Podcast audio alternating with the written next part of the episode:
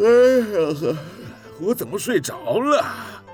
哎呦，两点了，呃，该打起精神干正事儿了。您现在收听的是云端新广播，FM 九九点五 New Radio，最自由的新声音。如果你跟我一样，常常突然好想睡，那咱们就来听吴响的《突然好想听》。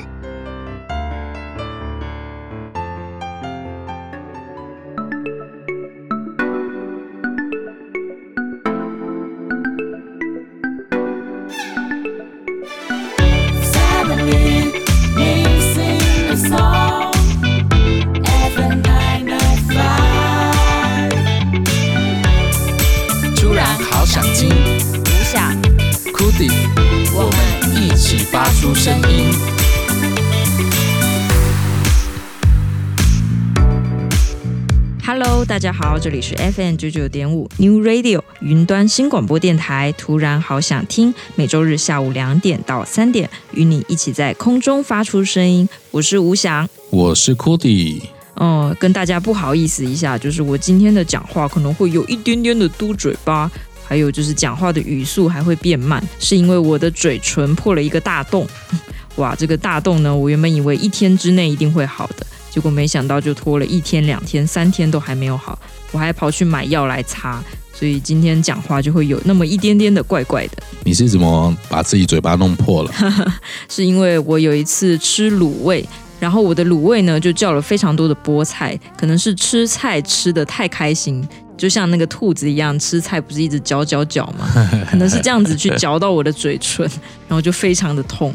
对，但是一般好像这个咬到不是应该一天就会好吗？我也不知道为什么拖了这么久都还没好。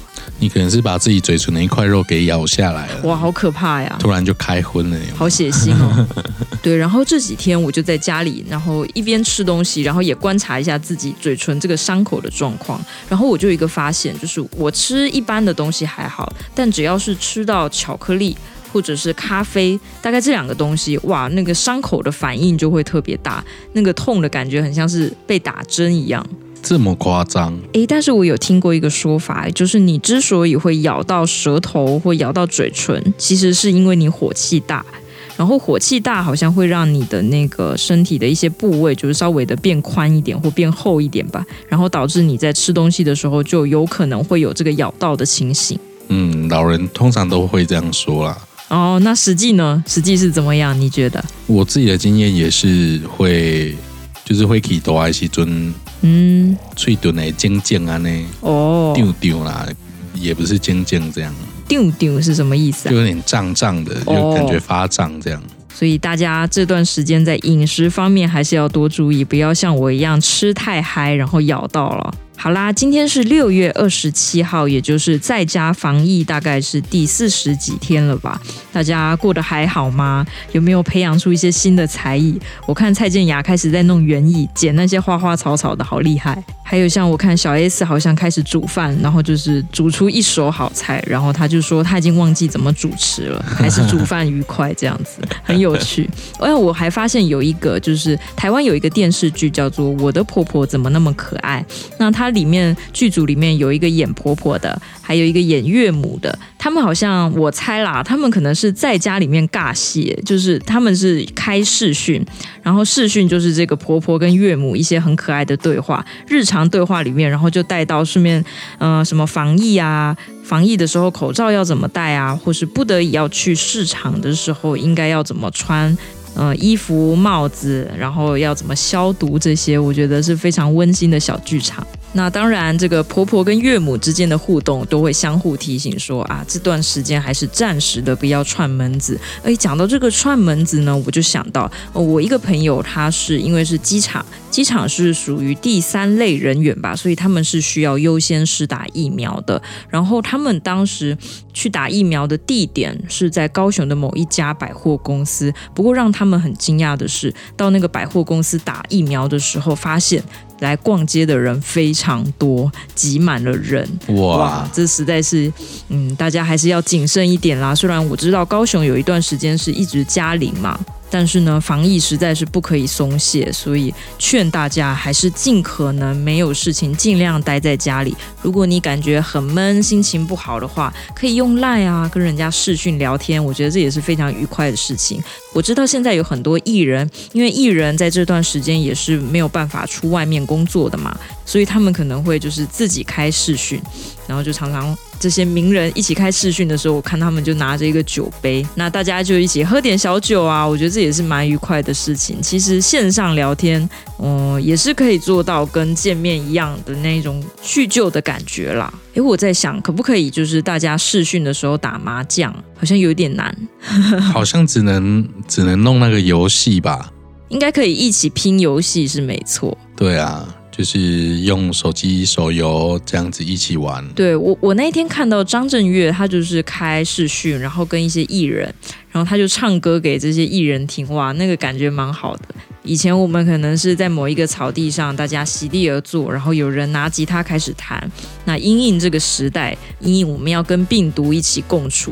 所以在线上的时候，也要去培养这种，哎呀，我信手拈来拿把吉他开始弹，然后把那个网路弄好，大家就可以听得如痴如醉这样子。现在好像很多硬体的厂商都有为了直播这件事情专门做一些硬体，哎，你是说直播麦克风吗？就是一个，比方说手机直接接一个设备，有一些可能他自己就有麦克风的装置在这上面，哦，或者是你要另外再接自己的麦克风也是可以。可以的，这样可以线上唱 K 耶。对啊，因为如果你是用以前的那种设备，嗯，你可能要用电脑，然后接一堆线，对，然后很麻烦。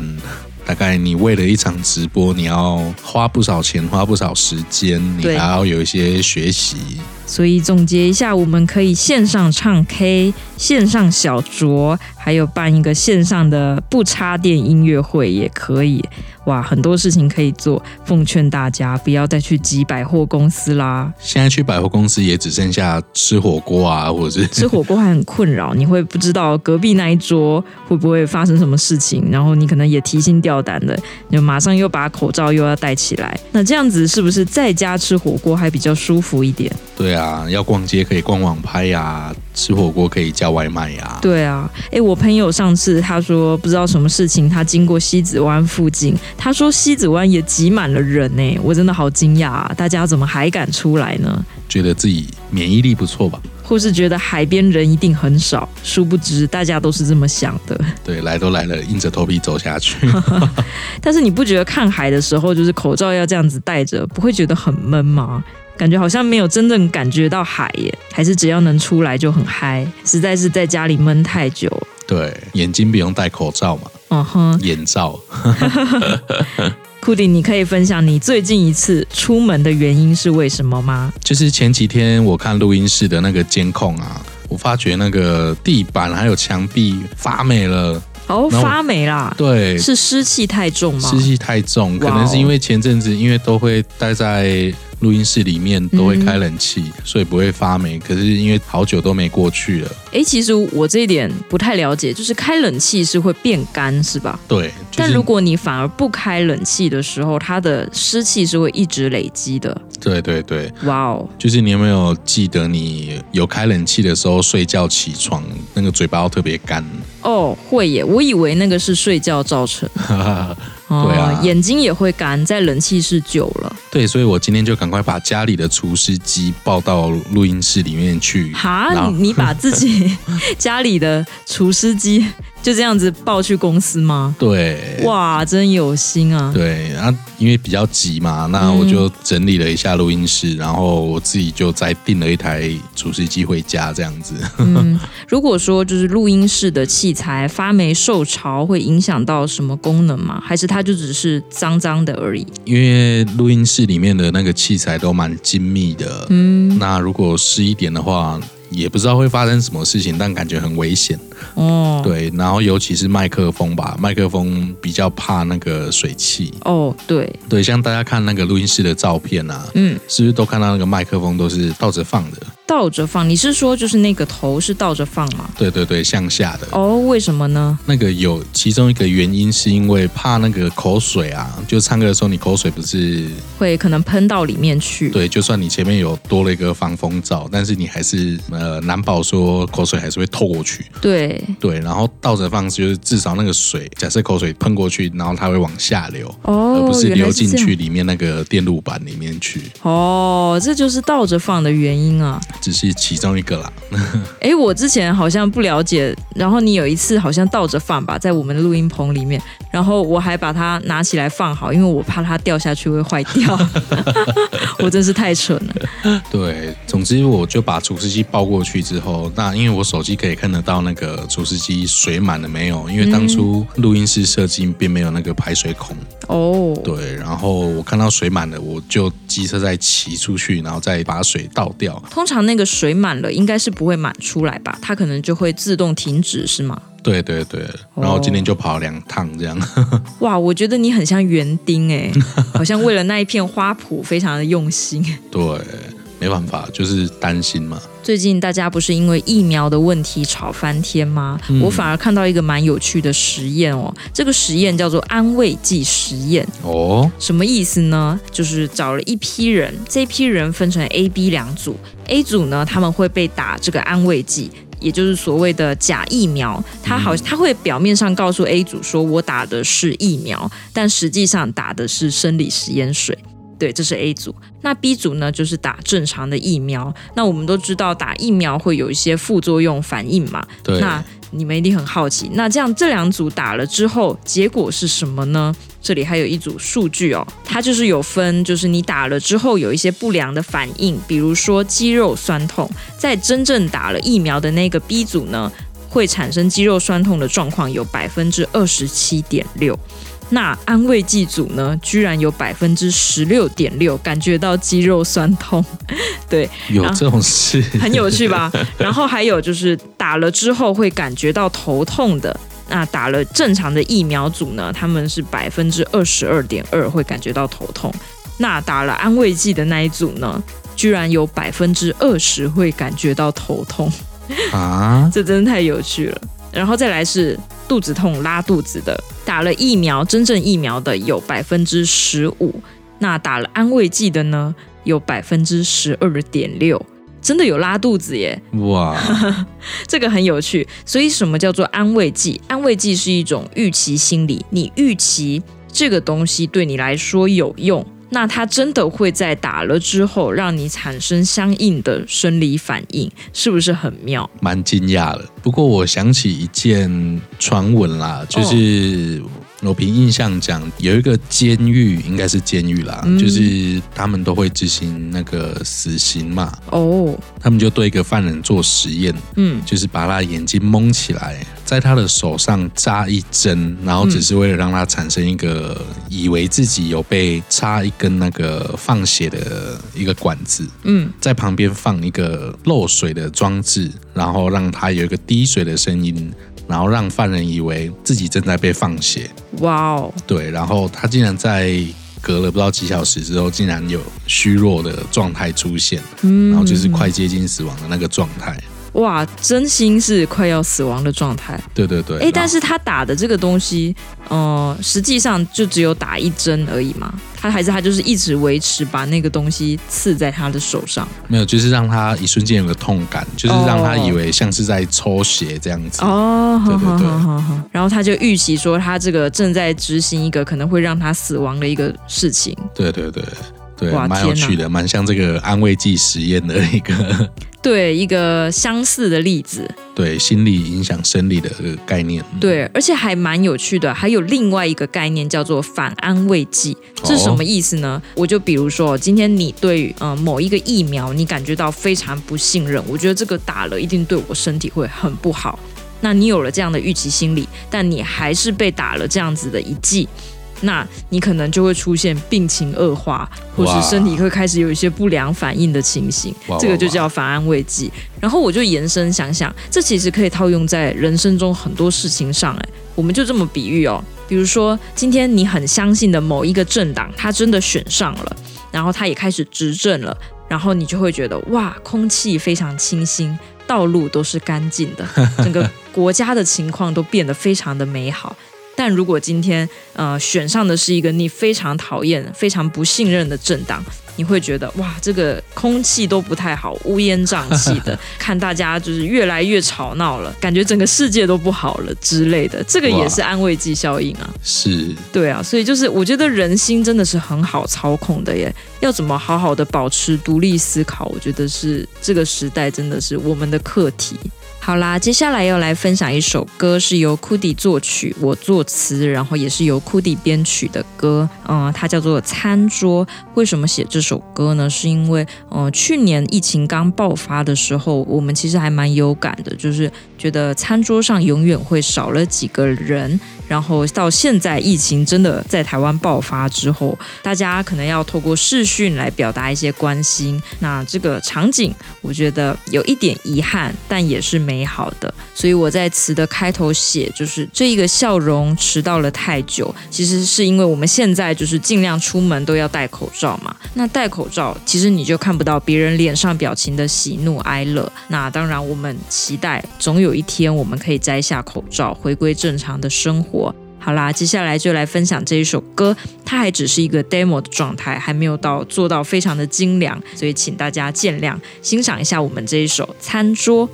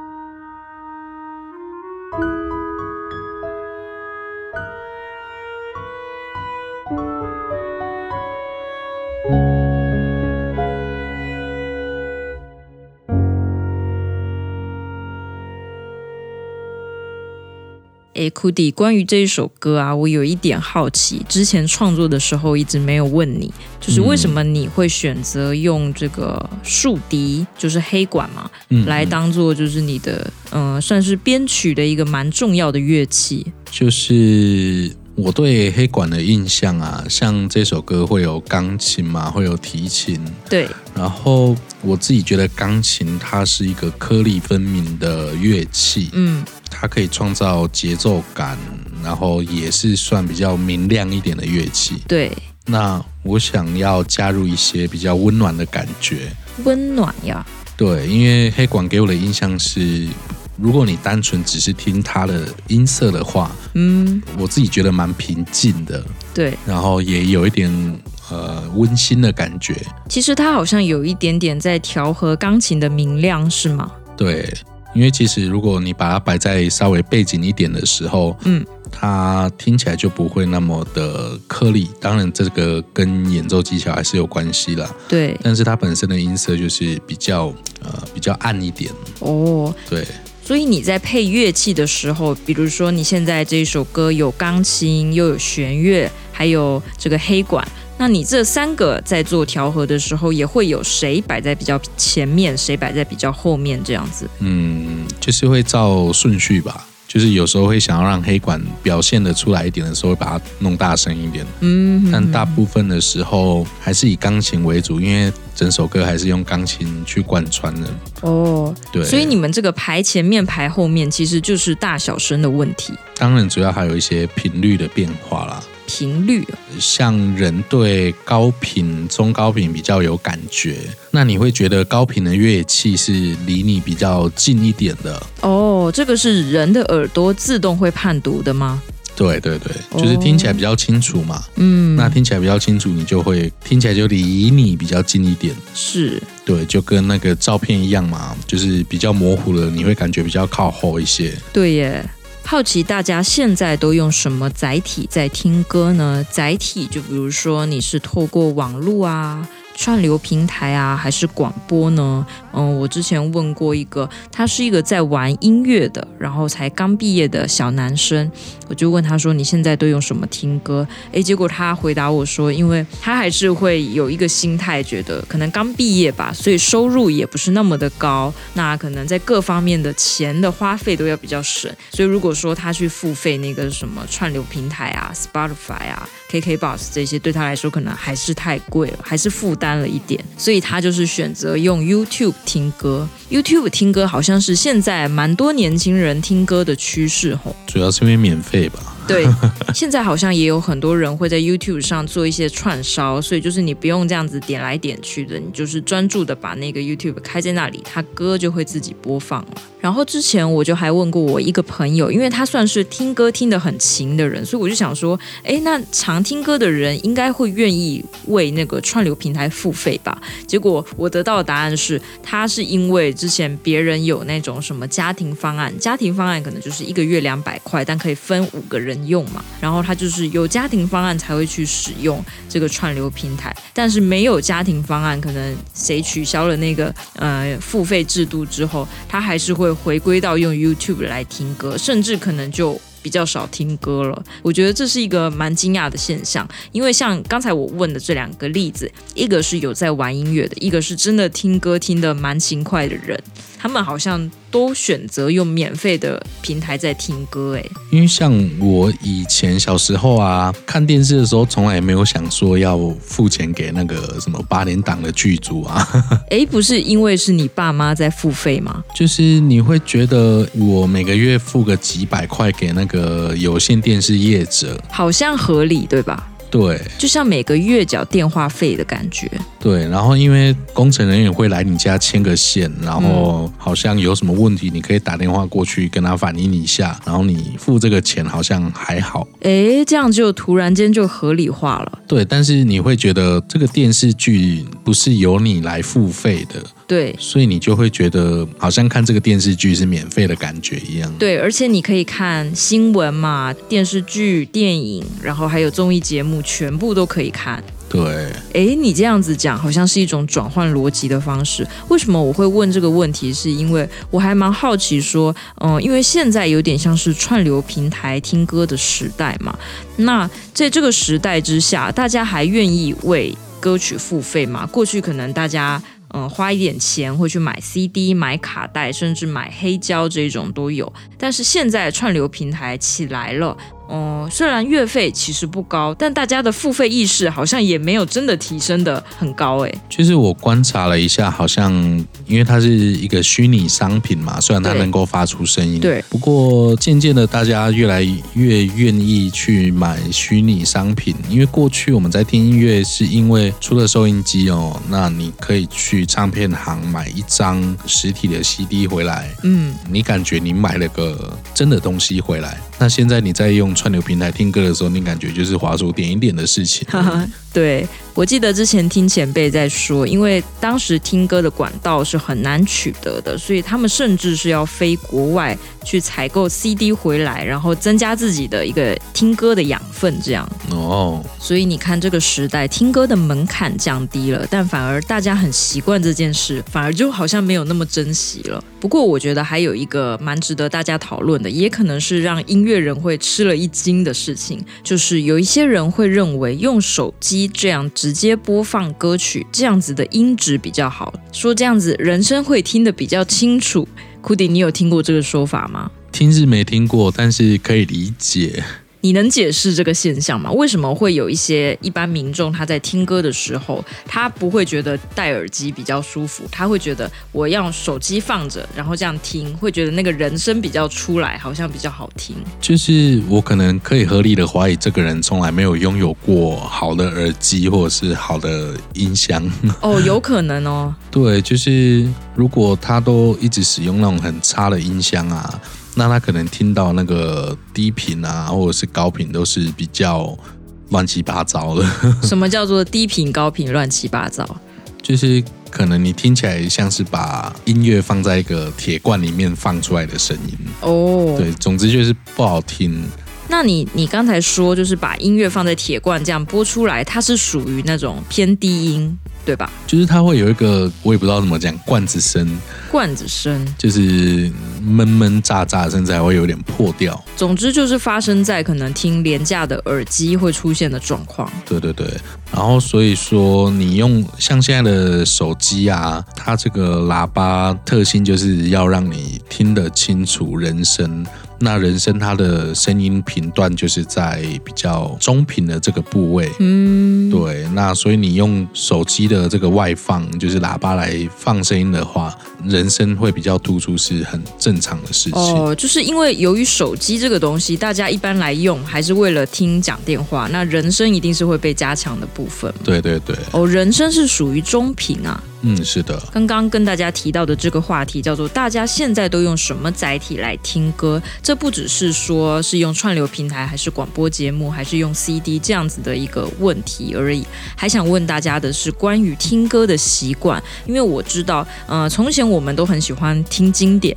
比如说听某一首歌一定要听谁唱的，但是现在呢，因为大家很喜欢 cover 翻唱嘛，那我知道很多人的习惯是，他们知道有一首歌很火红，但他们可能觉得听累了，反而会想要来听那一些呃比较纯粹的翻唱。我们知道有一些翻唱，它可能就是用一把吉他，然后配人声这样子，很纯粹的，比较不像是原版，可能是编曲很丰满的那一种。我觉得这个是一个，也是现代的一个趋势，哎，就是大家。很喜欢一首歌，但是想听听这一首歌的变体。对，有一些歌它会被一些人改编成像 R&B 啊，就是比较更变化更大一点。对，就是从流行歌改编成另外一种曲风，然后大家就非常喜欢，因为这个老歌新唱，这样子有一种耳目一新的感觉。对，所以真的是到了现在，大家听歌的习惯呀，听歌的载体非常的不一样了。像我自己还是习惯就是买 Spotify 的付费会员。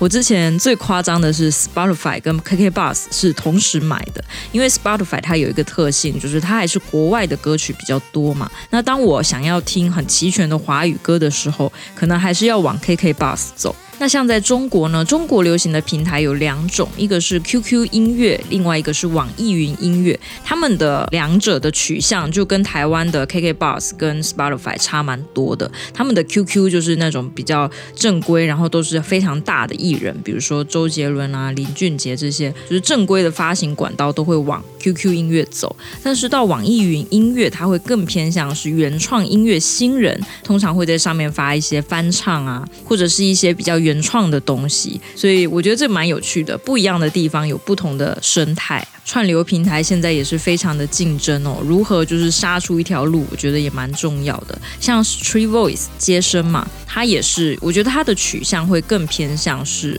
呃大陆的那个网易云音乐，就是专门为那种原创音乐人服务，然后可能会挑几个就是比较重点的艺人来扶持，然后让他们走向大众。好啦，接下来我的嘴唇需要休息一下，我们先来听一首歌。这一首歌是来自刘力扬与林宥嘉的《传说》，收录在二零零八年《我就是这样》这张专辑里面，一起来欣赏。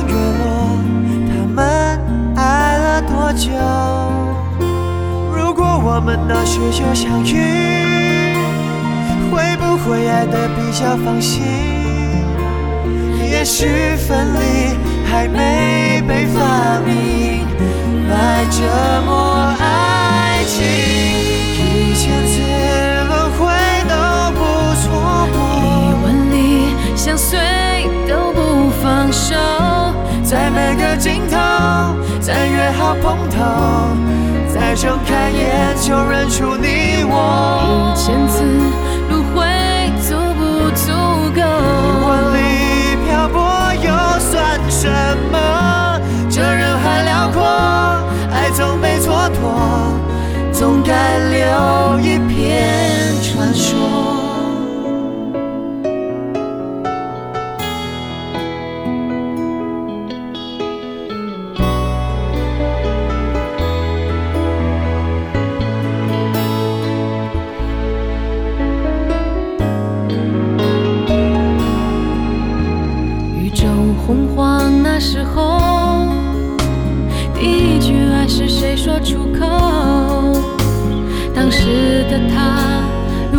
形容？对方听懂不懂？开天辟地了以后，第一对恋人什么结果？洞穴湖泊，日升月落，他们爱了多久？如果我们那时就相遇。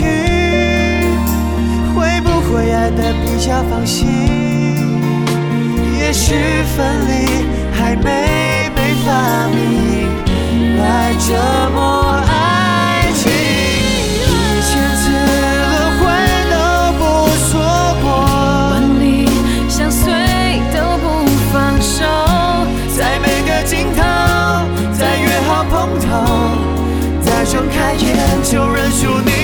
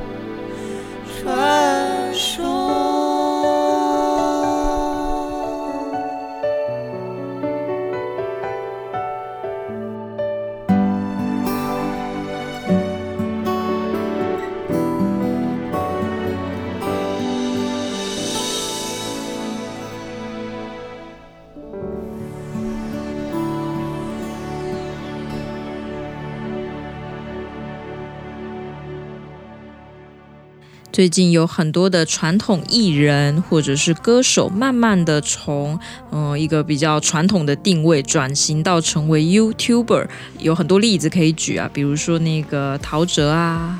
罗时丰啊，像郑元畅啊、邓紫棋，很多都开始经营他们的 YouTube 频道。嗯，不过我觉得，其实说转型有一点点的对他们不公平，好像很多人会觉得说啊，他们可能是会不会是稍微已经时间隔久了、过气了，所以才转战网络呢？其实不是这样。我觉得不管是经营电视媒体，还是线下演唱会，还是说做一个 YouTube 网络频道，其实那个都是艺能方面的展现诶。只是可能年纪比较大、比较老牌的艺人，当他进入 YouTube 的场域之后，可能会给人一种反差萌的感觉。那我们今天就来介绍几个传统艺人转型成 YouTuber 的案例。首先，我们来讲第一位，这位是大牛罗时丰。哎、oh.，对，他以前都是被叫大牛，好像是因为之前在某个节目上，然后演的那个角色刚好叫大牛，所以他从此之后就被大家这样叫了。那大家会认识他，好像通常是因为那个卖药的广告嘛，那个感冒用，嗯嗯，对，这个不可以替商家做广告。但是呢，当他变成 YouTuber 之后，他多了一个新的绰号，叫做姑丈。哎，为什么会叫姑丈？其实要说到他为什么会成为 YouTuber，其实他有一段时间也就没有再出来荧光幕前了，是因为他有一个外甥，那这个外甥能力蛮好的，喜欢做网络节目。那他就觉得可以把罗时丰这个 IP 好好再打造一下，所以有点像是半哄半骗的要把罗时丰这个姑丈推出来，所以到后来大家就是姑丈姑丈的叫，就叫习惯了哦。但我觉得这中间有一段很有爱的故事哦。其实如果你去看那个罗时丰那位外甥的访谈，你会发现他的笑声非常的魔性。就是他笑起来很大声，那为什么他要这样子笑呢？他说，因为有时候在帮他的姑丈在拍节目的时候，罗时丰讲话其实已经蛮好笑了，但是可能也因为就是有一点年代的关系，所以有时候他讲了一些笑话，可能不见得年轻人会笑出来，对吧？那这时候在幕后的。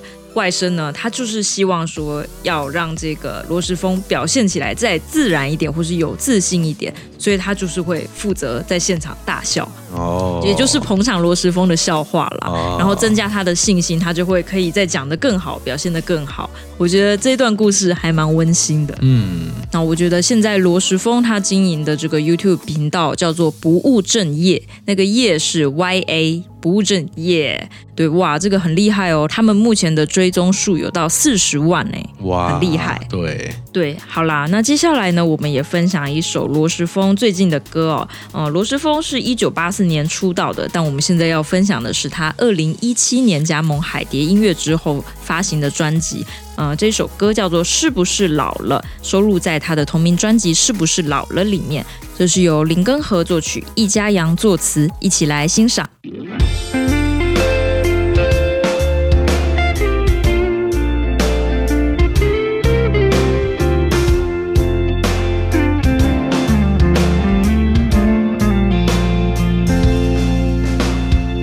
是开始欣赏爵士乐。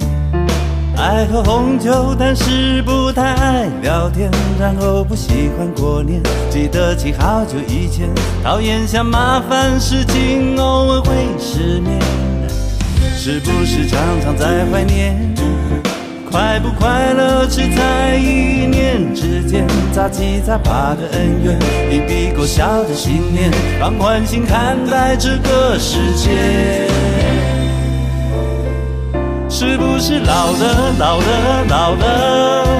路上的妹妹都不看我一眼。是不是老了，老了，老了？再也看不见那人鱼线。是不是老了，老了，老了？跑个几公里也能叫苦连天，真的是老了，老了，老了。孩子们总说我爱碎念。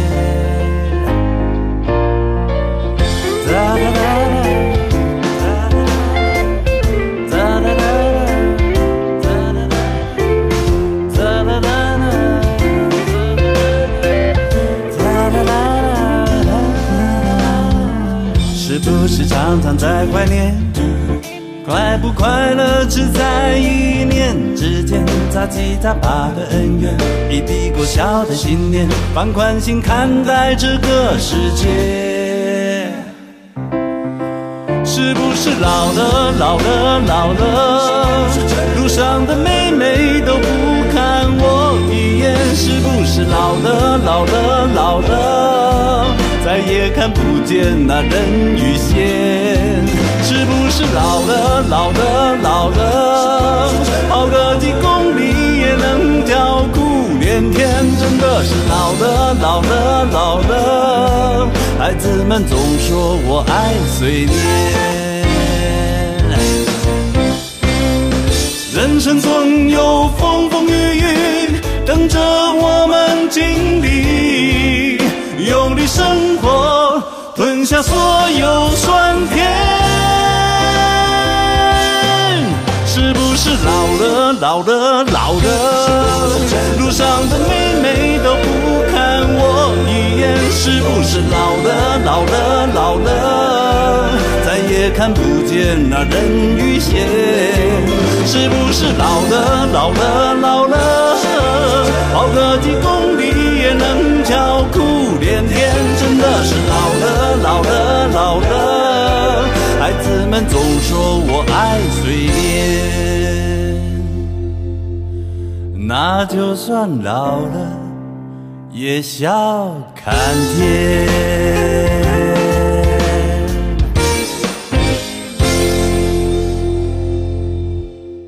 接下来又来分享的一位从传统的歌手艺人转型成 YouTuber 也是非常经典的人物哦，他叫陶喆。库迪是陶喆的粉丝吧？对，对，我记得当时我跟库迪在看，哦，陶喆最一开始经营 YouTube 的那个影片，好尴尬哦。感觉他很震惊，很想要认真的分享音乐。对。然后他的背景呢，就是坐在那个很庞大的就是录音录音室里面，然后里面那个设备感觉都拒人千里之外。对。对。然后后来大概隔个几年吧。然后我跟库迪又回去再看陶喆的最新的 YouTube 影片，我们发现他的整个口条，然后整个人的姿态都变得很放松。然后他在做访谈别人的时候，就是他也试图的要去设计一些笑话的感觉，就是进步很多，非常的厉害。陶喆呢，他做 YouTube 频道，他通常是分享比较多是跟音乐有关的，比如说他会介绍，呃，他之前为什么会写《天天》这一首歌啊，或者是介绍一些吉他的种类，真的是还蛮专业音乐人会看的频道的感觉，就是内容有一点硬这样子。对，内容比较硬。那我印象还蛮深的，就是他之前呃跟王志平有做一个小节目，然后他们就有提到。呃，当时是一九九三年，然后因为王志平是认识他的爸爸陶大伟嘛，然后某一天在一个乐器行里面，然后他就遇到一个男生，才大学而已，然后他就问这个男生的名字，然后诶，听到他姓陶，然后他就立刻问说：“你是不是陶大伟的儿子？”然后答案居然是就是陶喆这样，对，然后他们就相约某一天说，呃，一起来听一下陶喆的一些创作啊。那时候他都还没有出道，结果王志平去他的工作室里面一听，哇，当下觉得非常的惊艳，所以他当下就是点说，哎，这首我要了，这首我也要，那首我也要，就当下就收了好几首 demo 这样子。所以王志平等于算是他的一个很重要的师傅了。那我觉得陶喆最近有一些新的企划还蛮有趣的，因为我们都知道陶喆很多歌都非常的经典嘛，而且音乐性也非常的强，所以就会有非常多音乐人会去 cover 他的歌，可能是 cover 他的吉他呀，或者是唱。陶喆就发了一个企划，是他要现场就点评那些 cover 的人，哇，那被点到的人真的是非常的开心诶，就是有些人是弹那种吉他版的黑色柳丁的，像这样子的 cover，然后他可能会给一些建议，比如说他会说，哎，你这边其实有一点弹错了。或者我很喜欢这个人的声音，我觉得这样就好亲切、好有趣哦。所以像库迪，你这么喜欢陶喆，你是不是也来 cover 一下？不过我感觉吉他很容易被他盯，那个一点点的和弦没弹好，他都会就是抓出来要讲一下这样子。好啦，接下来我们也来听陶喆的歌。这首歌哇，我相信一定非常多人翻唱。呃，这首歌叫《普通朋友》，是由陶喆作词作曲。陶喆是在一九九七年出道的，所以出道至今也已经有二十五年的时间。不过蛮有趣的，他的年龄跟罗时丰并没有差很多，只是他可能比较晚出道这样子。这首歌是收录在一九九九年的专辑《I'm OK》。这首歌也让陶喆获得了金曲奖最佳专辑制作人奖的一个殊荣哦。现在就让我们一起来欣赏这首歌《普通朋友》。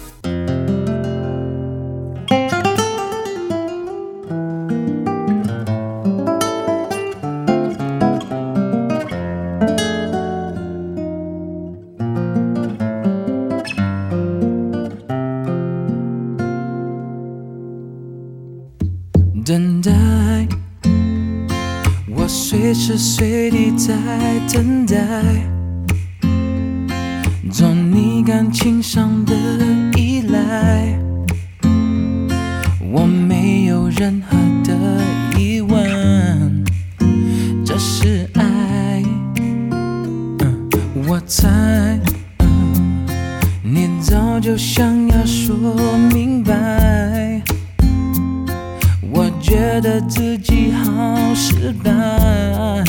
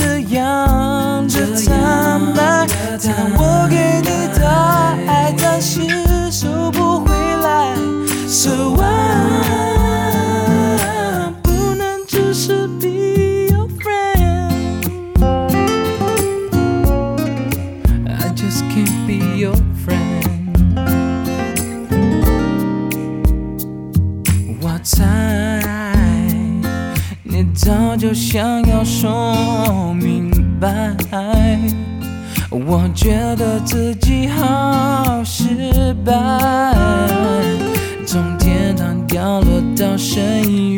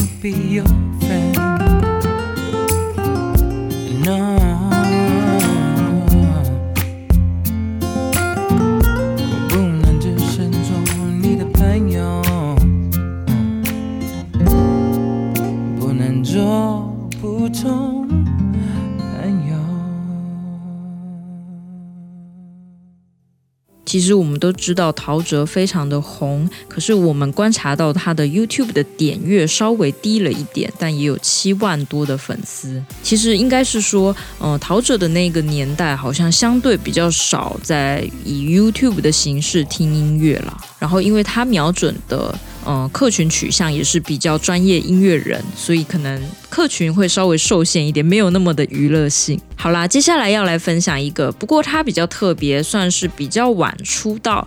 但是是以主持人的姿态，这个人叫做露露黄露子英，嗯、呃，他非常的全才哦，又会主持，又会画画，然后他现在也发行了不少张自己的专辑了。黄露子英呢，他也破了一个记录，就是他是台湾的金曲奖史上最年轻的金曲主持人，非常的厉害。那我觉得他这个人呢，就是他可以搞笑，但他也静得下来。然后其实非常的多才多艺，我之前非常喜欢他他频道里面的有一个企划师，嗯，因为他本身就是很会画画嘛，所以他就每一集都会邀请一个名人来跟他一边聊天一边画画，所以那个的挑战在于他又要就是顾及受访者，就是要经常的问问题，然后一边两个人同时都在画画，我觉得这个好像蛮容易分心的，你要一边把画画好，就是互相画对方，然后又要跟人家说话，然后制造节目效果，我觉得很有趣。去的一个节目，很推荐大家去看。那其实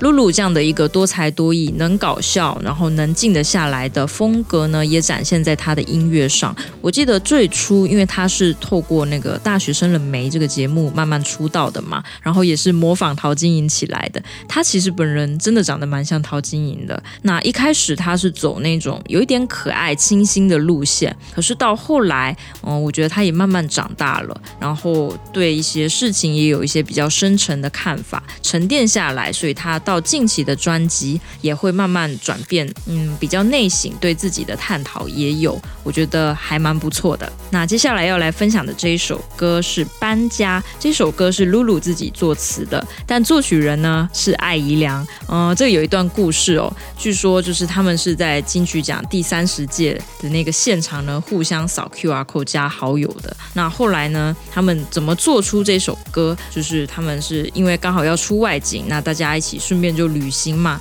旅行的过程呢，他们就不断的在讨论编曲啊，讨论这个词的构思。那这个露露呢，想法非常多，她就是在嗯、旅社里面就自己用笔记本写了非常多词汇跟一些想法出来。后来这首歌的完成是露露先有词，然后艾怡良再去谱曲的。我觉得这样一个作品也很特别。这首歌叫做《搬家》。那我们今天的节目呢，也到这边结束了。希望下一周台湾的疫情又更缓和一些。那我们下周再见，拜拜，拜拜。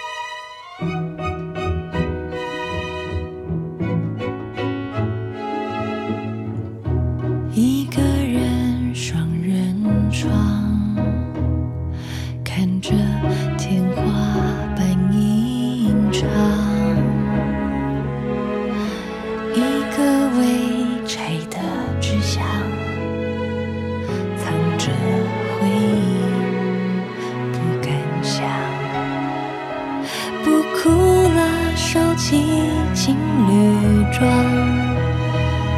穿上新买黄色洋装，走出昨天，不再假装，算是开朗了吧。你可以。